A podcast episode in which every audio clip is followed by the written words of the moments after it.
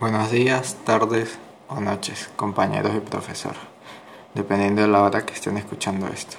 Mi nombre es Ricardo Salas, de quinto año, sección B, número de lista 8, y hoy les vengo a compartir mi opinión sobre el capítulo 6 del cuadro número 1 de la obra Venezuela Heroica de Eduardo Blanco.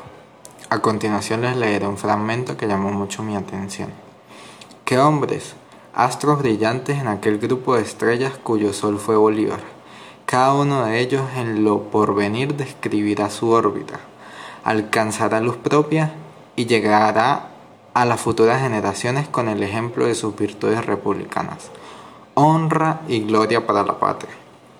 En este fragmento se habla de lo brillantes que fueron sus logros en sus vidas, que van a hacer que, que las futuras generaciones los amen y los tomen como ejemplos gracias a su valentía en el campo de batalla.